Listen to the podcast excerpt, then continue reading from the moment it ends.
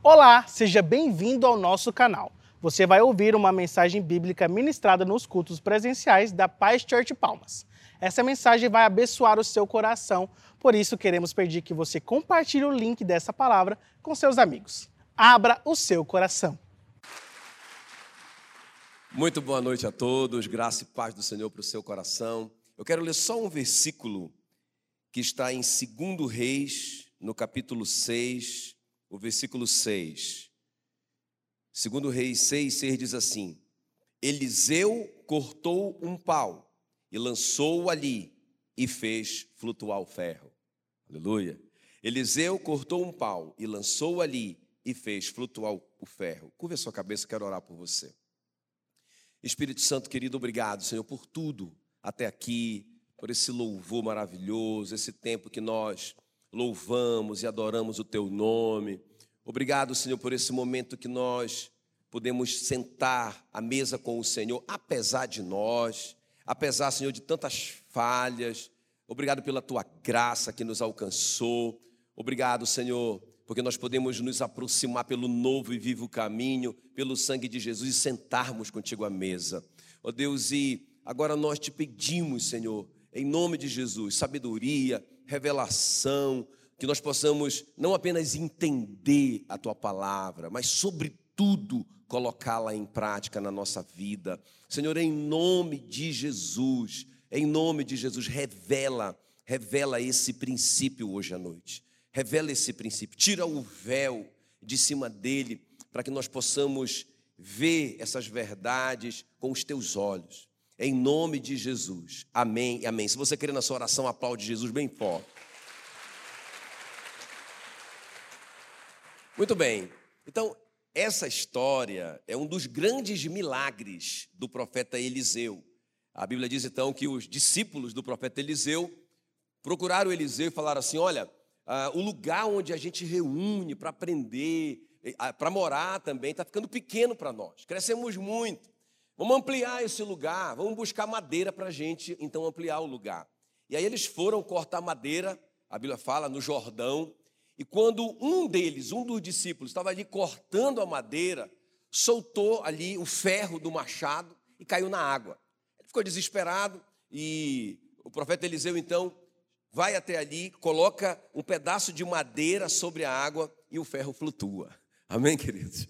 É um grande milagre isso. Agora, que isso tem a ver com a gente? Você falou tanto no meu coração essa semana sobre essa perda do machado, né? Porque o que, representa essa perda do machado? O que, que representa o machado aqui? Porque, veja bem, nós estamos aqui nos dias, a gente está lendo aqui essa história, se você lê em casa a história, você vai ver que era um tempo de tanta miséria em Israel, era um tempo, era um tempo de tanta pobreza, que chegou ao ponto, irmãos, de uma mãe comer o próprio filho, está na sua Bíblia.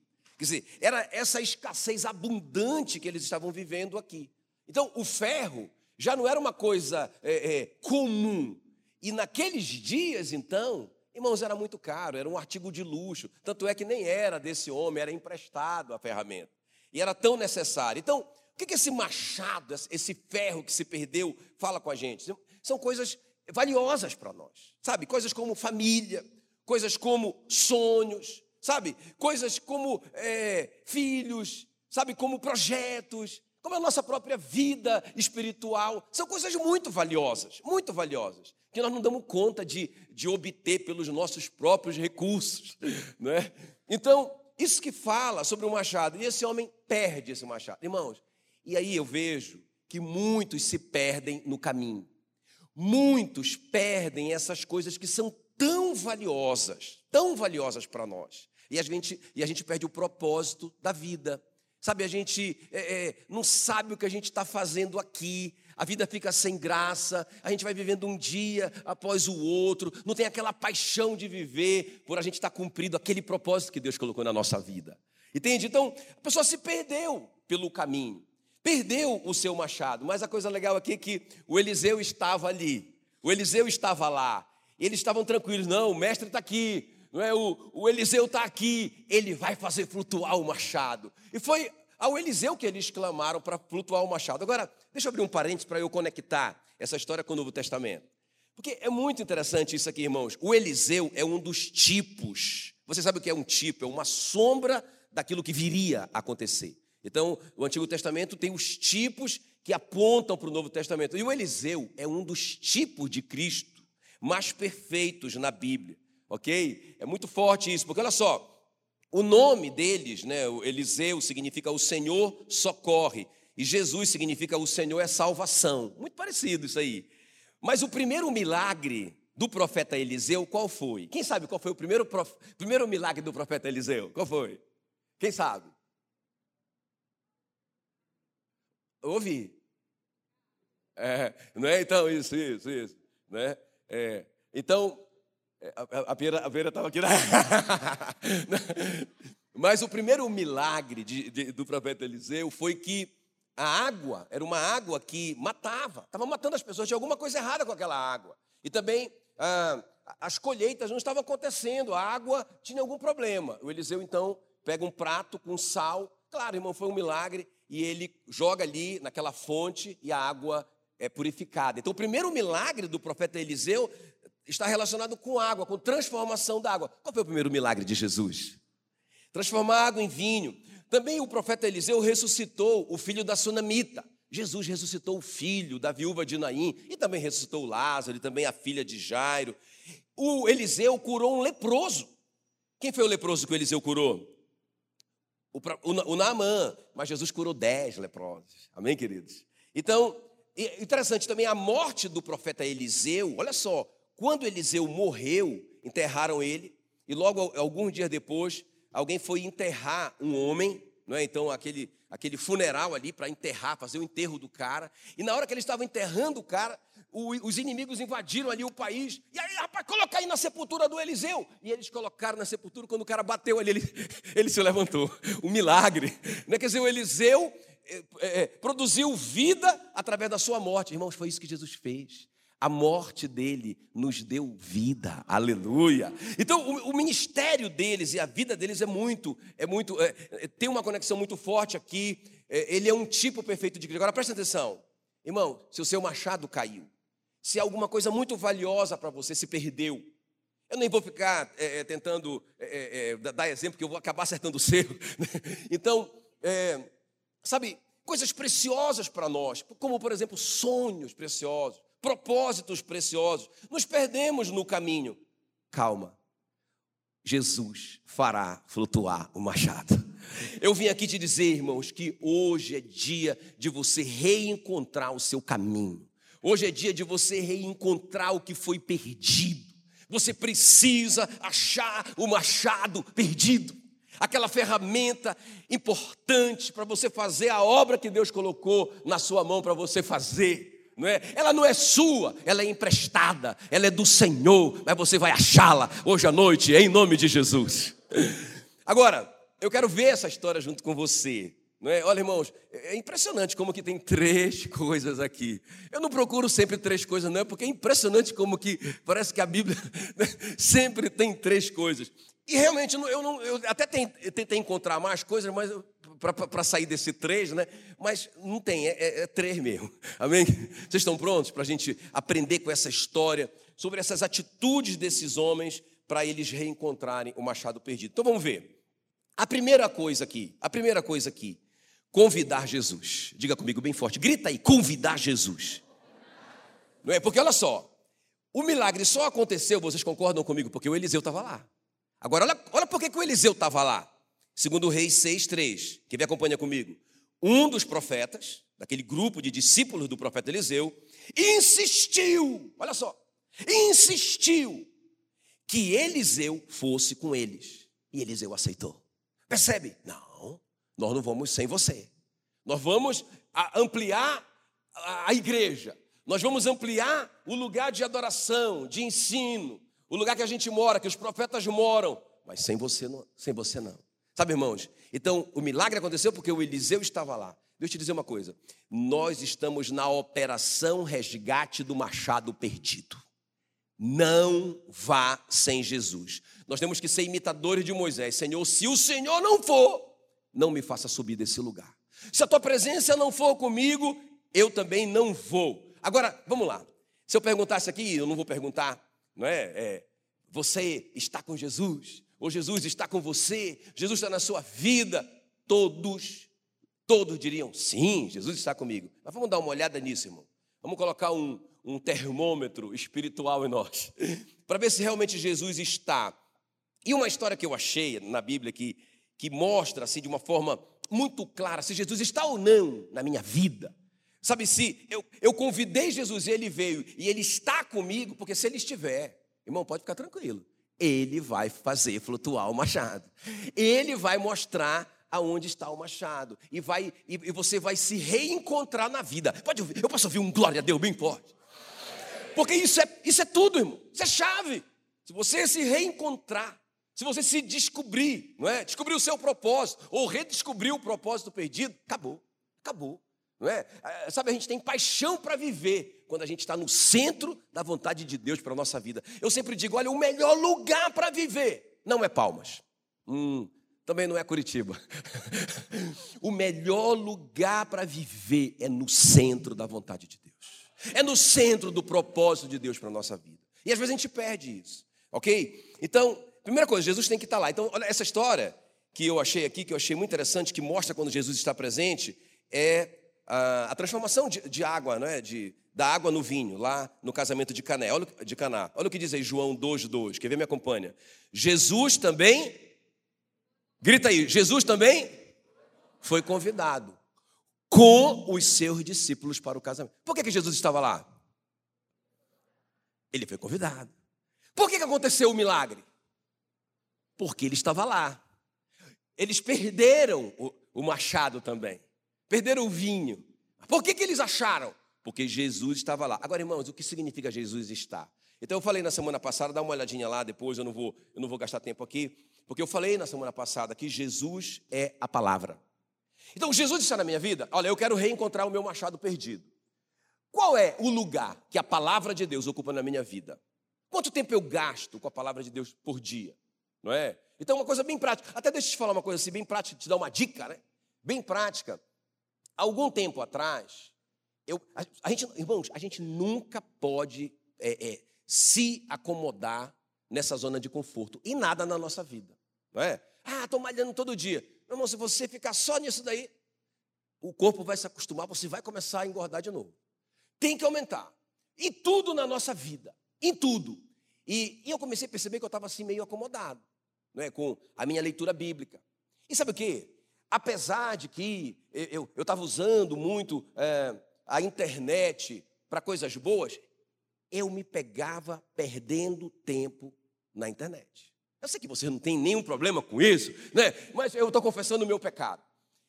E aí eu fiz uma decisão. Eu falei assim: rapaz, eu vou fazer o seguinte: eu vou dobrar o meu tempo de leitura bíblica, ou seja, aqueles capítulos que eu leio, eu vou ler o dobro. Não é? Eu vou gastar mais tempo com a palavra. Irmãos, olha uma coisa que aconteceu. Eu nem sabia que o celular fazia isso. O meu celular me mandou uma mensagem. Tipo assim, o seu tempo de uso diminuiu tantos por cento. Olha só, eles ficaram preocupados com a perda do cliente. Sabia de. Rapaz, eu disse, cara, que coisa interessante. Mas, irmãos, eu nem me dei conta disso. Mas o tempo é igual ao dinheiro.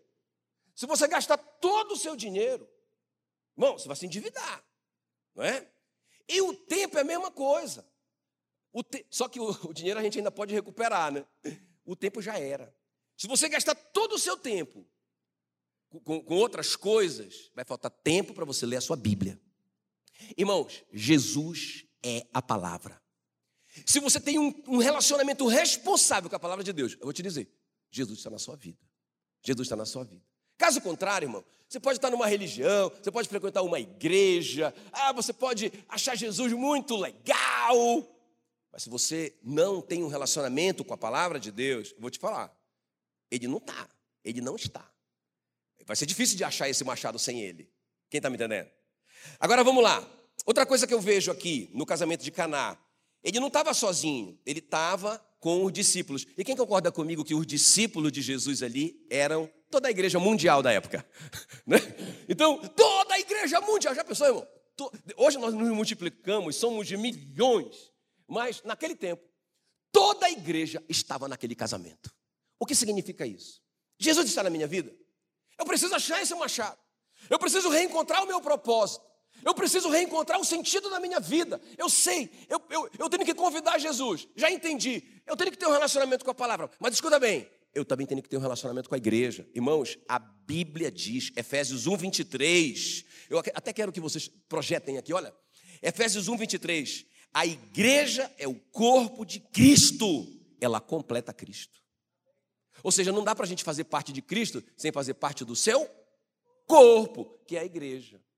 Qual, qual o meu relacionamento com a igreja? Entende o que eu estou falando? Então, por isso que o apóstolo Paulo diz: não, não sejam como os incrédulos, como o mundo, não deixem de congregar. Uma ordem. Porque a igreja, irmãos, é o corpo de Cristo.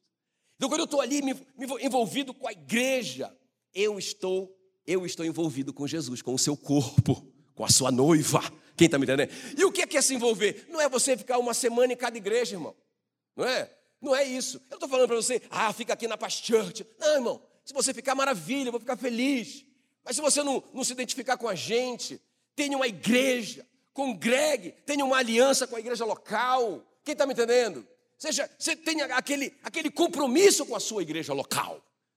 Então, a outra coisa, Jesus está presente? Então, como é que eu sei? Relacionamento com a palavra. Segundo lugar, meu relacionamento com a igreja. Outra coisa importante. Outra coisa, Jesus está presente? Irmãos, eu tenho relacionamento pessoal com alguém que me ajuda espiritualmente. Quem está comigo aqui? Ó? O mundo corporativo é, é, chama isso de, de mentoria. Não é? Mentoria, legal. Eles descobriram uma coisa legal.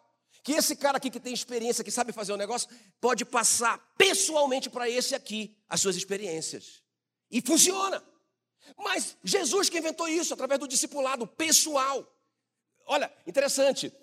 Faltou o vinho, aquilo era uma vergonha naquela cultura, e eles procuraram uma pessoa da igreja em quem eles confiavam. Era a Maria. E eles disseram: acabou o vinho.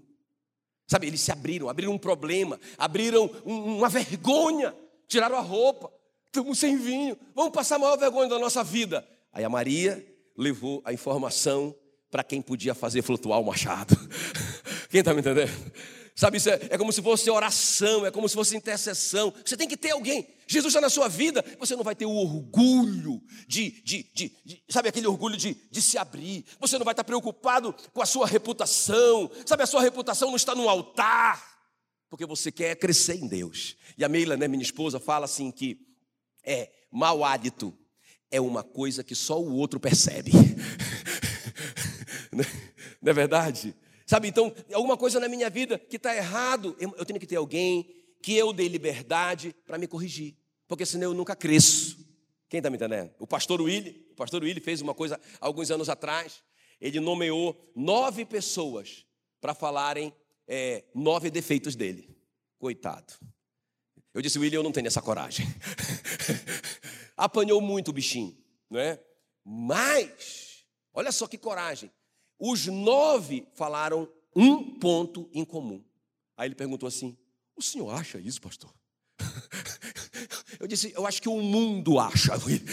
Né? Mas aí ele pôde, ele entrou em crise. É uma das coisas que eu admiro demais o William, não é? Ele entrou em crise, sofreu com aquela informação, não é? No começo foi difícil para ele receber, mas depois, irmãos, é impressionante como nesse ponto foi um dos pontos que mais ele cresceu. Quem está me entendendo? Então nós precisamos de alguém para falar. Agora deixa eu falar uma coisa. Jesus está na sua vida? Relacionamento com a palavra. Jesus está na sua vida? Relacionamento com a igreja. Jesus está na sua vida? Você tem alguém para conversar com você, para você se abrir. Não é? A gente chama aqui na igreja de discipulado. Agora, Jesus está na sua vida? Você vai obedecê-lo radicalmente. Presta atenção. Porque Jesus mandou eles colocarem água nas talhas que estavam vazias. Eles queriam vinho. Jesus mandou eles colocarem água e eles encheram as talhas de água até transbordar. Depois eles mandaram levar aquela água para o mestre Sala provar. Como provar água? Irmão, só ordem absurda. Mas foi naquele momento da obediência radical que eles acharam o machado perdido. Quem está me entendendo? Amém, queridos? Então, qual é a primeira coisa, pastor? Eu quero achar o meu machado perdido. O que, é que eu tenho que fazer? Convidar Jesus. Jesus está na sua vida? A palavra está na sua vida? A igreja está na sua vida? O discipulado está na sua vida? A obediência radical está na sua vida? Você tem Jesus. Ele vai fazer flutuar o machado. Ah, dá um glória a Deus bem forte aí. Tá bom. A segunda coisa aqui para a gente avançar. Irmãos, aprendendo com esses homens que acharam o machado perdido, invoque o nome de Jesus. Olha só, irmãos, muito forte isso. Diga comigo, invocar o nome de Jesus. Diga bem forte comigo, convidar Jesus. Diga palavra, igreja, discipulado, obediência radical. Agora diga, invocar o nome de Jesus. É a segunda coisa. Olha o que diz aí, segundo Reis 6:5. Um deles estava cortando uma árvore quando de repente o ferro do seu machado escapou do cabo e caiu na água.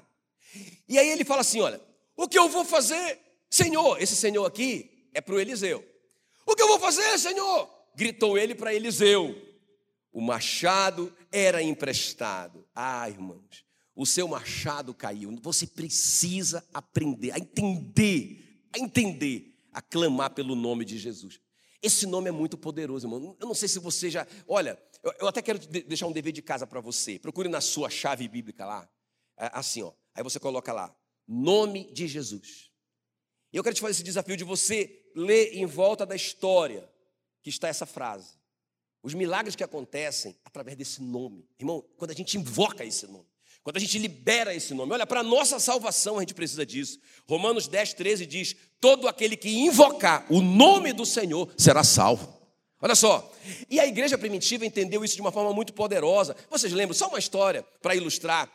Vocês lembram quando Pedro chegou no templo, não é, na porta chamada Formosa, e ele encontrou ali um paralítico que mendigava ali. E aquele paralítico é, pediu dinheiro para o Pedro. Qual foi a resposta do Pedro para ele?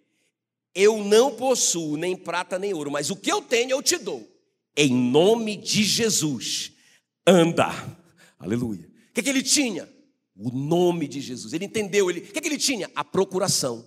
O que, que é, pastor, usar o nome de Jesus? É eu crer na procuração que eu recebi.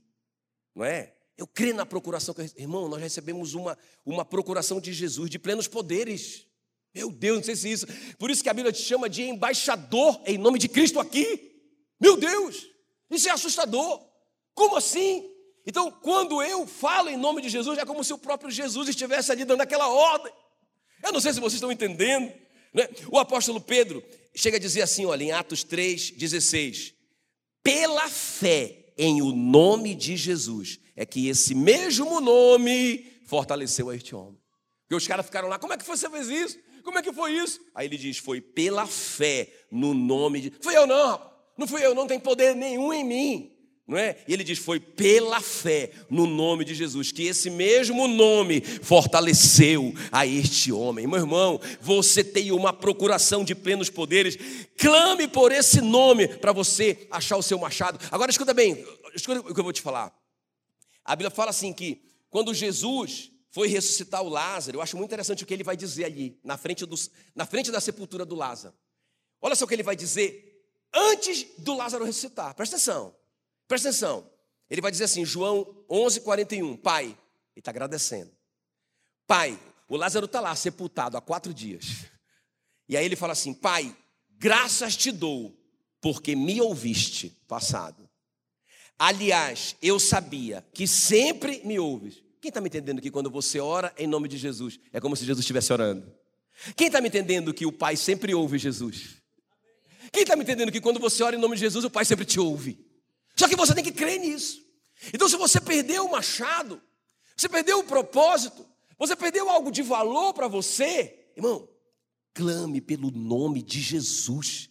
O apóstolo Paulo estava pregando e tinha uma menina ali incomodando, fazendo umas profecias, distraindo todo mundo. Ele olha para ela e diz: Em nome de Jesus, sai dela. Espírito de adivinhação, sai dessa menina. Na hora.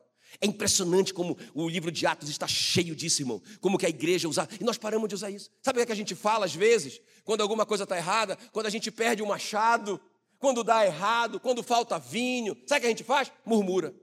Sabe o que a gente faz? Coloca a culpa nos outros. Sabe o que a gente faz? Reclama. Sabe o que a gente faz? Fala coisas que não deveria falar. Não vocês, eu sei, não vocês. Mas, irmãos, o que nós deveríamos falar? Em nome de Jesus. Em nome de Jesus. E nós deveríamos clamar e clamar pelo nome de Jesus naquela situação. Aleluia. E eles clamaram pelo nome do Eliseu, mas nós temos alguém muito maior do que o Eliseu. Eliseu, o Eliseu curou um leproso, Jesus curou dez, mais de dez na verdade, não é? Jesus, o Eliseu ressuscitou um morto, Jesus ressuscitou três, não é? Ah, quando ele morreu, ele ressuscitou um.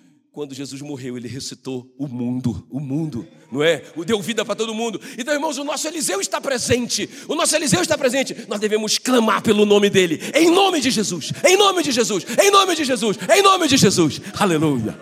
Aplauda Jesus. Tá bom, vamos terminar. Vamos terminar. Me ajuda aí. Me ajuda aí, pastor. Está falando comigo. Eu perdi o meu machado.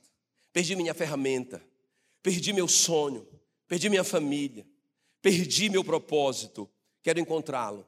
Qual é a primeira coisa que eu tenho que fazer? Convida Jesus, convida a palavra para ela ocupar tempo na sua vida. Acorda mais cedo antes de ir para o trabalho. Separa um tempo de qualidade com a Bíblia. Estude a sua Bíblia. Estude a sua Bíblia, irmão. Pelo amor de Deus, estude a sua Bíblia. Não é? é. Congregue. Tenha compromisso com a sua igreja local. Tenha alguém que fala na sua vida. Eleja alguém para falar na sua vida. Alguém de confiança, é claro. Ok? Obedeça. Obedeça os princípios da palavra. Relacionados a essa área onde você perdeu o machado. O que é que a palavra diz a respeito dessa área aonde você é, fracassou? O que, que a Bíblia diz? Você precisa estudar a Bíblia para você saber. Entende? Então, irmãos, eu estou vendo de novo a igreja correndo é, de um lado para o outro, sabe? Aqueles ventos de doutrina, buscando uma solução rápida, uma solução micro-ondas, uma resposta de um profeta que fala para a pessoa o que ela tem que fazer, sabe? Aquela coisa toda. Meu irmão, você tem a, a Bíblia, você tem a palavra de Deus, você tem acesso ao Rei ao Rei, você tem acesso ao Deus do universo, pelo novo e vivo caminho. Você não precisa de um homem para fazer isso para você, você tem o acesso. Tem alguém me entendendo aqui ou não? Vamos terminar. Então, a última coisa que eu vejo aqui nessa história, além de convidar Jesus, além de invocar esse nome poderoso, a terceira coisa, lembre-se de onde o machado caiu. Repita comigo bem, grita bem forte aí. Lembrar lembrar, lembrar, lembrar aonde o machado caiu. Olha o que diz aí, segundo Reis 6,6. Perguntou Eliseu, é como se Jesus estivesse perguntando para nós hoje: onde caiu? E mostrou-lhe ele o lugar. O homem mostrou o lugar aonde mais ou menos caiu o machado. Quem está me entendendo? Sabe, irmãos, nós precisamos fazer essa reflexão hoje. Onde caiu o meu machado? Olha o que diz Apocalipse 2:5. Jesus que fala isso. Lembra-te, pois, de onde caíste. Arrepende-te e volta às práticas das primeiras obras. Senão, venho contra ti e moverei do seu lugar o teu candeeiro, caso não te arrependa. Sabe, irmão, lembrar da prática das primeiras obras. Vocês acreditam? Um dia, a gente estava conversando, eu, eu e a Meila, conversando com com, com um casal, há muitos anos atrás, logo quando a gente chegou aqui, e, e o cara falou assim para mim, ó, falou assim, não pastor, eu já trabalhei muito para Jesus. Na minha adolescência, trabalhei muito, não é? Na minha juventude, eu, eu servi muito a Jesus, não é? Agora, sabe? Agora, acabou. Acabou, porque agora eu vou cuidar de mim, né? Então, é, cuidar só da minha vida e, e agora eu estou aposentado. né? Porque eu já, já fiz muita coisa pelo reino. Eu falei, irmão, deixa eu falar uma coisa. Você não está entendendo? Não é para ele que você faz, é para você mesmo. Porque, irmão, deixa eu te falar uma coisa. Onde eu mais cresço é quando eu estou ajudando alguém. Sabe? Onde eu mais cresço é quando eu estou ajudando um casal, por exemplo. Quando, onde eu mais cresço como marido é quando eu estou ajudando um casal. Onde eu mais cresço com relação aos meus filhos, não é? é quando eles eram adolescentes, era quando a gente estava cuidando de um adolescente. Sabe, quando a gente estava cuidando de pais, sofrendo com filhos adolescentes. Não é? é? é? Sabe, onde eu mais cresço é quando às vezes eu pego uma situação que eu digo assim, eu já peguei situações assim, muitas na verdade, que eu digo assim, ó oh Deus, coloca fé no meu coração, para eu acreditar que é possível restaurar esse negócio. Porque eu nunca vi uma situação dessa. Eu já vi isso. Sabe, pastor, irmão, na verdade, cuida do esgoto do, da humanidade. Né? Se eu te falasse o que esses ouvidos já ouviram, você, você passaria muito mal. Mas sabe que quando eu ouço aquelas coisas, quando eu, eu, eu passo aquela crise com aquelas pessoas, que eu vou orar, que eu vou estudar aquele assunto. Sabe, irmãos, eu cresço. Eu lembro que uma vez chegou um homem carregado pelo médico dele aqui. Né? O, cara, o cara assim numa crise de depressão, que, que nem o médico dele lá podia ajudá-lo. Não é? E ele ouviu falar da gente. E olha só o que ele falou assim: rapaz, eu ouvi falar que aqui cura a depressão. Eu não sei onde que esse cara ouviu isso. E ele perguntou: e aí, pastor? Eu olhei para o homem, irmãos. Pensa, um farrapo de gente. Sabe, foi um daqueles que eu disse, Senhor, enche-me de fé. Aí eu falei assim: Pois é, aqui a gente cura a depressão mesmo. vamos, e, e, nós vamos curar ele. E falei assim: só me, é, é, eu não tenho vaga na agenda agora. Mas daqui a, a mais ou menos uma semana eu atendo ele. É um caso difícil, mas nós vamos, nós vamos trabalhar duro e vai dar certo. Irmão, eu saí dali desesperado. Comprei um monte de livros sobre depressão. Eu tinha uma semana para aprender alguma coisa. E orar, e desesperado, e buscar, e conversar com pessoas que já passaram por esses processos. E, irmão, aí o primeiro dia chegou. Eu era faixa branca. Mas eu já tinha pelo menos uma noção. Irmão, como eu cresci naquele processo todo. Não é? Sabe, é, é, e a história dele é linda, o que Jesus fez na vida desse homem, irmão. É, é milagre.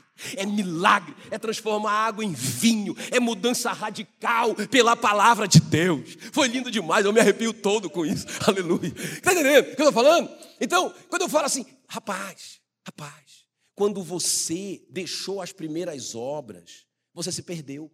Você se perdeu no caminho. Sabe, essa, essa aposentadoria vai te engordar, vai te matar. Porque, sabe, os teus músculos espirituais vão atrofiar se você não faz nada para o reino de Deus. Tem alguém me ouvindo aqui ou não? Então, irmãos, onde o machado caiu? Onde o machado caiu? Lembre-se, lembre-se de onde caíste, arrepende-te, volta à prática das primeiras obras. Deixa eu terminar com a reflexão do filho pródigo que perdeu o machado, né? Ele tinha um machado muito poderoso, vivia com o pai rico dele, estava tudo bem para ele. Aí, de repente, ele tem essa ideia, eu vou, tocar, eu vou tocar meu próprio negócio, vou pedir a minha parte da herança, não é? E aí ele vai lá, pede para o pai, meio que força a barra, vai embora. Aí daqui a pouco, irmãos, ele está é, é, trabalhando numa pocilga, desejando, com tanta fome que ele está, que ele deseja comer a comida dos porcos, mas nem isso lhe deram. Pensa uma miséria absoluta. Aí olha só, perdeu a dignidade, perdeu a autoestima dele, porque para o judeu, era proibido o judeu trabalhar com porcos. Ele perdeu tudo, irmãos. O machado se perdeu, está nas profundezas, ele não tem como encontrá-lo, ele perdeu o propósito da vida dele, ele está tão desesperado, mas aí ele reflete. Escuta, nós temos que fazer essa reflexão onde que nós caímos. Aí olha só o que diz, Lucas 15, 17, me acompanhe, por favor. Então, caindo em si, ele diz. Olha só, irmãos, essa reflexão. Quantos trabalhadores de meu pai têm pão com fartura e eu aqui morro de fome? Sabe, nós precisamos parar e pensar. Aí olha só o que ele vai dizer: levantar-me irei, levantar-me-ei, irei ter com meu pai. E lhe direi, pai, pequei contra o céu e diante de ti. Já não sou digno de ser chamado teu filho. Me faça como um dos teus trabalhadores. O que significa isso, irmãos? Olha aqui, ó. Perdi meu machado. Perdi meu machado. Eu quero Jesus na minha vida. Eu, eu, eu quero, eu, eu, eu, vou, eu vou clamar pelo nome dele, mas peraí, peraí, tem alguma coisa para fazer importante. Eu tenho que tomar decisões, porque em algumas áreas, escuta, eu quebrei princípios importantes. O que, que, ele, o que, que vem na cabeça do filho pródigo? Puxa vida, eu desonrei meu pai, porque estava escrito, era uma lei, não é? Aquele que toma posse antecipada da herança, no final será amaldiçoado. Uma lei, ele sabia disso. Desonrei meu pai, não é? Eu fui injusto, eu fiz tudo isso, joguei fora aquele dinheiro todo.